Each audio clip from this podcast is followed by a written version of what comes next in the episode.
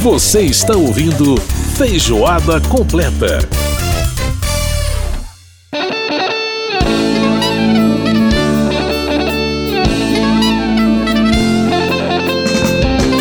Volta com feijoada completa dessa semana. Lembrando que você pode participar do nosso programa, mandando seu e-mail pra gente, radio.câmara.leg.br. Pode participar também pelo WhatsApp 6199 9978 9080, né? Vamos de novo. 61 999 78 9080 é o nosso WhatsApp. Você tá ouvindo ao fundo aí a junção mais carnavalesca possível, né? A guitarra baiana do Armandinho Macedo e o Spock da Spock Frevo Orquestra fazendo esse aí no sax soprano nessa canção que se chama Dança do Tempo.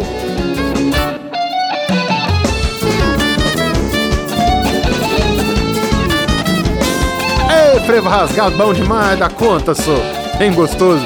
Muito bem, vamos falar de literatura aqui no nosso Feijoada Completa. Casa das Palavras. Livros, Livros, autores, autores, ideias. ideias. Beto Seabra, mais uma vez participando aqui do nosso Feijoada Completa, falando de literatura, no nosso primeiro Casa das Palavras de 2023. Feliz ano novo para você, Beto. Vamos falar de livros. Vamos, Edson, para todos nós, viu? 2023 repleto aí de leituras e boas notícias. Se Deus quiser. Bom, meu caro, você tem dois livros aqui que foram, é, um, é, quer dizer, que foram, é, ocasionaram prêmios, né? Nós estamos falando aqui de um Isso. livro que é, acabou é, ensejando um prêmio Nobel e também um, prêmio, um livro que foi finalista do, do, prêmio, do prêmio Jabuti. Vamos começar então Isso. falando de Os Anos, né? The, Isso. The Years, ou Leane, enfim, por aí vai, né? que é da, da Prêmio Nobel de Literatura de 2022. 2022, né? Exatamente. Ania Ernaux, Annie uma francesa, né? Uma Uhum. escritora fantástica. Eu confesso, é, que eu já tinha ouvido falar da Ernaux, mas nunca tinha lido nada dela, tá? Já tinha lido a entrevista, né? E sempre a adiava, e é porque ela já tinha livros editados no Brasil, né? Sim. Não foi aquele caso assim que a gente conheceu quando ganhou o Nobel, né? Ela todo ano ela aparecia entre os possíveis nomes, né? E ela trabalha uma linha de alguns chamam de autoficção, outros preferem falar em autobiografia impessoal, porque ela fala muito da história do país. Uhum. É, independente do termo, ela é, ela sempre foi uma escritora muito, assim, sempre teve na, na minha lista de leituras. Eu sempre adiava. E aí, quando saiu a nova edição pela editora Fósforo de Os Anos, eu falei, agora é, é o momento de eu ler a, a Ernaux e gostei muito do livro, né? Terminei de ler ele no início do ano Aham. e coloco ele na lista para quem não quiser pular o carnaval, né? E nem quer ver desfile de televisão, eu recomendo essa leitura, tá? Porque eu costumo dizer, Edson, que a, assim, que a leitura literária, ela deve sempre nos acompanhar, né? Eu já falei isso algumas vezes aqui no seu programa, Sim. né? A leitura em si é algo muito importante para a gente, né? É, a- a- aprender a lidar com a diferença, né? E por aí vai. Mas os livros é, de literatura eu acho mais importantes ainda. E por que Alguém pergunta, por que, que o livro de literatura é mais importante que um livro de ensaio? Não, não é que é mais importante. É que é, é também muito importante. Por quê? Porque os livros contam histórias, né? É. E refletem uma cultura, né? Quer dizer, você, Sim, você, através claro. daquelas histórias você aprende muito sobre determinadas culturas, sobre povos. Eu acho que Justamente. isso é, isso é um- uma coisa que na literatura, né, o livro de literatura tem essa, esse grande é, plus aí que a gente pode dizer, né? É, e, e desde criança a gente, a, a gente gosta de ouvir histórias, né? Sem E dúvida. nós passamos também a contá-las. Então, por isso que é uma forma de se relacionar com o outro, com o desconhecido, com outro país, com outro povo, né? É você lendo histórias, né, de outros países, de outros povos, né? E o dúvida. livro da, e o livro da Ernaux, ele é um, ele, a história é basicamente para resumir é o seguinte. Ela pega, ela, o livro todo ela, ela, ela fala de fotos, de fotografias, né? Em Uhum. vários momentos. Então, por exemplo, ela pega uma foto de 1941, que ela ainda é pequenininha, uma criança, né? Ela tinha um ano de idade, uma foto sépia, e começa a descrever a foto. E vai até uma foto de 2006, que é uma foto dela com a neta dela. Então, nesses 60 anos, mais de 60 anos, né? Ela vai contando a história dela, da família dela, né, dos amigos dela e do país dela, da França e do mundo. Então vai Uhum. desde o, da Guerra da Argélia, né, a Guerra de Independência da Argélia, Sim. até a, a derrubada das Torre- Torres Gêmeos, né? Torres Gêmeas Nova York. Então, assim, o livro é, é uma, por isso que alguns falam que é uma ambiciosa autobiografia impessoal, né? Nesse sentido, assim, de ser ao mesmo tempo um sujeito coletivo e indeterminado, né? Então, ao, ao tratar do eu, você fala também da, Do seu mundo ao seu país, redor, né? Do É. mundo ao seu redor. Então, é um bem interessante, é um livro fácil de ler, sabe? Não é um livro complicado, não tem uma forma literária complicada, é um livro que você vai lendo como se ela, como se fosse uma pessoa do seu lado contando a história da sua vida e do seu país, mas sempre de forma impessoal. Então, não é, não é eu, não é, né? É uma espécie de nós, né? É Uhum. um, é um, é um nós. E ela usa as fotos como base pra isso, né? É, o livro não tem fotos, tá? Sim, É um não, livro- as fotos são é- as, as fotos são as descrições que ela faz. Isso, são descritos, tá? E que é mais interessante também, porque ela, ela vai descrevendo e cada um imagina a foto do seu jeito, né? Quando eu comecei a ler o livro, eu pensei, ah, podia trazer as fotos, mas aí você perderia a graça da descrição, né? E Exatamente. cada um pode imaginar a foto como, como quiser, né? Você tem uma certa liberdade, né? É, é, tem um momento que ela fala no livro que eu acho interessante, para a gente talvez é, encerrar aqui e falar do próximo livro, Uhum. que ela fala que eu sou de uma geração, eu não, né? A personagem, né? Pertence a uma geração que veio ao mundo tarde demais para se lembrar da guerra, porque ela nasceu em 1940, né? E quando a guerra acabou, ela era uma criança ainda. E cedo demais para estar à frente do- dos jovens que estavam no maio de 68. Então ela é uma geração intermediária, né? E não participou da guerra, quando a guerra aconteceu ela era uma criança, mas também quando veio o maio de 68, ela já era uma adulta. Então ela não Quase participou 30 do maio anos, de né? 60 É, então ela não Uhum. participou do maio de 68 como uma jovem, né? Então ela está naquela situação, né? Nem sou do pós, nem sou do- da turma da guerra, que ela ouvia falar muito nas reuniões de família, mas também não sou do- da turma do maio de 68. Então o livro é todo tentando se situar. Que geração é a minha? O que que eu sou, né? Então o livro é muito interessante. Você sabe que eu já me fiz essa pergunta várias vezes, Beto. É. Você Qual também. é a minha Qual geração? é a sua geração, né? Eu nasci no meio da ditadura, é, mas eu era muito pequeno para lutar contra a ditadura. Então, Sim. como é que é isso, né? É o meu caso É, também. Eu nasci eu- no começo da ditadura. Eu- pois é, então eu fico assim, rapaz, mas eu não, é, eu não lutei contra a ditadura.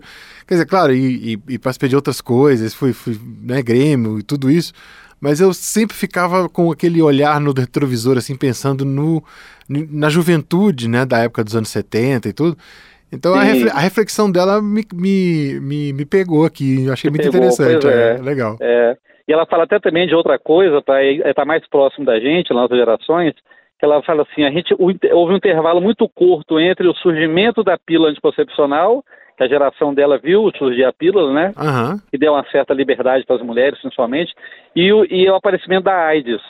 Então também foi um intervalo muito curto de liberdade, ela É fala, né? verdade. A tal liberdade sexual, Como né? diria Cazuza, né? O meu prazer agora é risco de vida, né? O Cazuza Isso, naquela... é. Então entre é. a pílula e o AIDS foi um intervalo muito curto, né? Muito Então curto. Nem isso, até isso ela, ela fala também do livro. Então o livro é muito legal, sabe? Bacana. Dos livros da Annie Ernaux que eu ouvi, li até hoje, ouvi falar e, e comentários, Hum. eu acho que seria um bom livro para começar a ler a obra da autora. A obra dela. Sugiro então os anos para começar a ler a Annie Ernaux. A Annie Ernaux, lembrando que ela é Nobel de Literatura de 2022. Isso. Bom, vamos agora falar então de Os Supridores, né? Do José Uhum. Faleiro. Esse livro que foi finalista do Jabuti aí de 2021, né? É, eu tinha ouvido falar bastante desse livro quando ele foi premiado, quando foi lançado, depois quando foi chegou a quase ser premiado, chegou como finalista, né? Aham. Achei o título interessante, né? Me chamou a atenção o título também. Não, não parece um, um título de romance, né? E aí eu fui ler um pouco da história. Um dia eu estou na livraria, eu gosto muito de ir para a livraria mesmo, ficar andando. E aí peguei e comecei a ler o livro e não larguei. Aí falei, opa, vou comprar e vou ler. Levei para casa e terminei a leitura, né? Então o título é, é, trata de dois personagens principais, né? O, o Pedro e o Marques, né? O Pedro até brinca com ele, o Marx parece o, o Karl Marx, porque ele dá tipo uma aula pro outro sobre quem foi Karl Marx, então ele brinca com um amigo dele, ó, seu, seu nome parece o nome do meu do meu teórico predileto, que os dois fazem umas, tem umas conversas sobre a vida deles, né? Aham. Os dois trabalham no supermercado de Porto Alegre, né? São supridores, eles estão têm aquela tarefa de manter as prateleiras cheias, né? Sim. mas também fazem serviços menores, lavar o chão, descarregar caminhão que chega, né? E assim, um dia eles estão cansados de trabalhar, né? Fala, Pô, a gente trabalha muito, ganha pouco, o dinheiro que a gente ganha aqui não dá para nada, né? Tem uma vida muito ferrada os dois, morando na periferia de Porto Alegre. Aham. Aí resolvem montar um plano para ganhar dinheiro. Né? Chega de, de viver essa vida de dureza, né? E aí o plano deles é o seguinte, é vender maconha de qualidade na periferia da cidade com a anuência dos chefões do tráfico. Porque eles imaginam o seguinte: os traficantes gostam de droga pesada, cocaína, crack e outras, né? Então nós vamos trabalhar com a maconha, que é uma droga mais leve, e vamos pedir autorização para eles fazer isso. E eles dão autorização.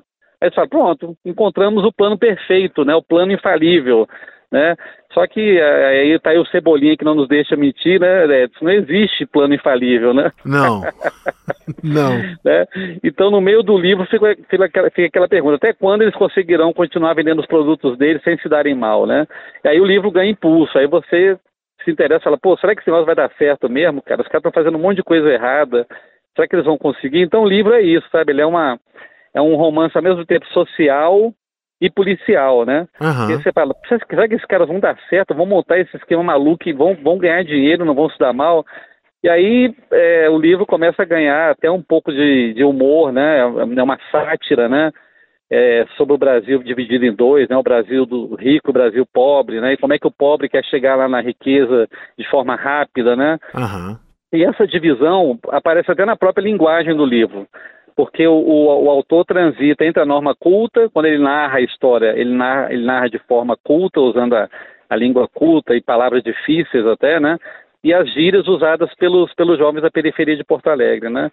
Então é um livro bem interessante, sabe? É, teve até um, um crítico que falou que é uma mistura de humor e violência que lembra um pouco os filmes do Tarantino. Ah, sim. É. Sim, verdade. É, é E o verdade. filme é- Tarantino e o tem livro é bem disso. e o livro é bem cinematográfico mesmo, sabe? Você vai lendo ele e vai parece que você está vendo um filme Você, tem- mesmo. você começa a imaginar como é que seria aquilo retratado no cinema, né? É, uma vida uma vida ferrada lá dos dois supridores e querendo melhorar de vida e, e fazem um plano que eles acham perfeito, aí você vai vai querer saber o que que vai dar isso, né? Aham. Então aham. o livro te prende. Então é um livro legal, eu acho, para ler na no carnaval, porque é um romance, né, policial, ao mesmo tempo também social, Sim. uma pegada um pouco política também, e que eu acho que prende a gente pela história e, e pelas questões colocadas também na obra.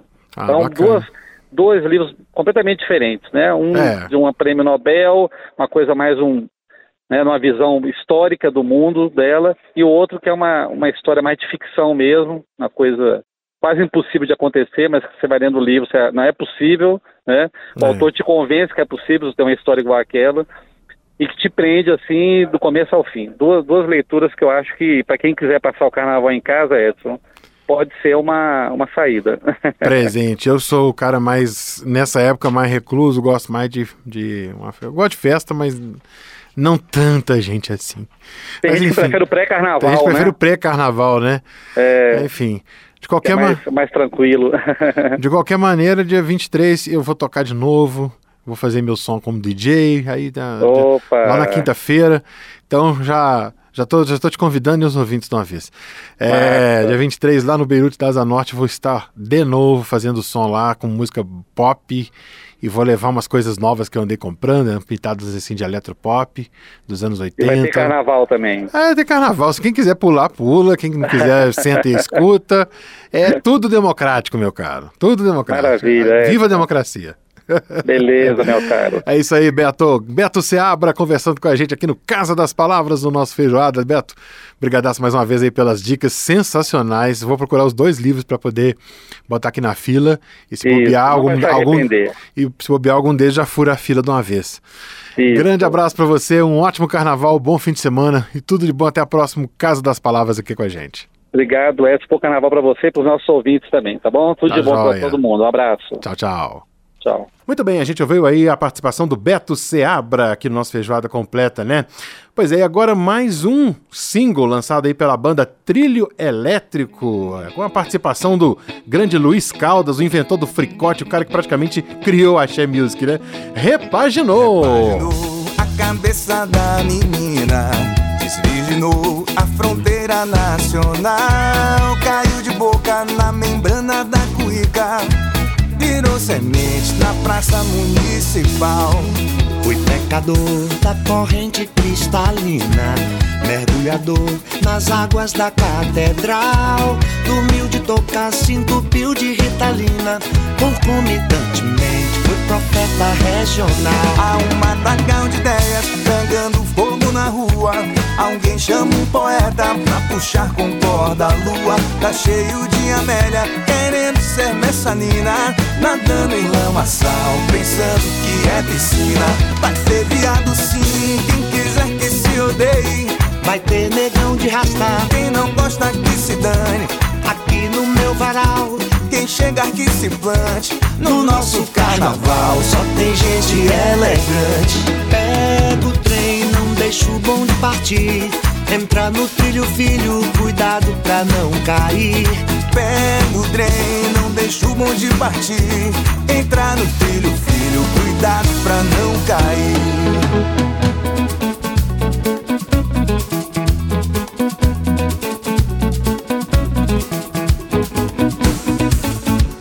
Mestre Luiz Caldas. Ô, meu irmãozinho, como é que você tá? Bora repaginar? Virou semente a cabeça da menina. Repaginou a bandeira nacional. Desvirginou a membrana da cuica. Caiu de boca na praça municipal. Mergulhador da corrente cristalina Dormiu de touca nas águas da catedral Concomitantemente se entupiu de ritalina Foi pecador e profeta regional Há um matagal de ideias pegando fogo na rua. Alguém chama um poeta pra puxar com corda lua. Tá cheio de Amélia, querendo ser messalina. Nadando em lamaçal, pensando que é piscina. Vai ter viado sim, Quem quiser que se odeie vai ter negão de rastar. Quem não gosta que se dane Aqui no meu varal, Quem chegar que se plante No nosso carnaval só tem gente elegante. Pega o trem, deixa o bonde partir Entrar no trilho, filho, cuidado pra não cair Pega o trem, não deixa o bonde partir. Entrar no trilho, filho, cuidado pra não cair. Entrar no trilho, filho, cuidado pra não cair Entrar no trilho, filho, cuidado pra não cair Tá aí, repaginou com o trilho elétrico, vocal aí do, do Mano Góes, né, lá da Bahia, lá do Jamil Noites, e o, a participação fantástica aí do Luiz Caldas. Vamos pro intervalo aqui no Feijoada Completa e a gente volta já já. Feijoada completa.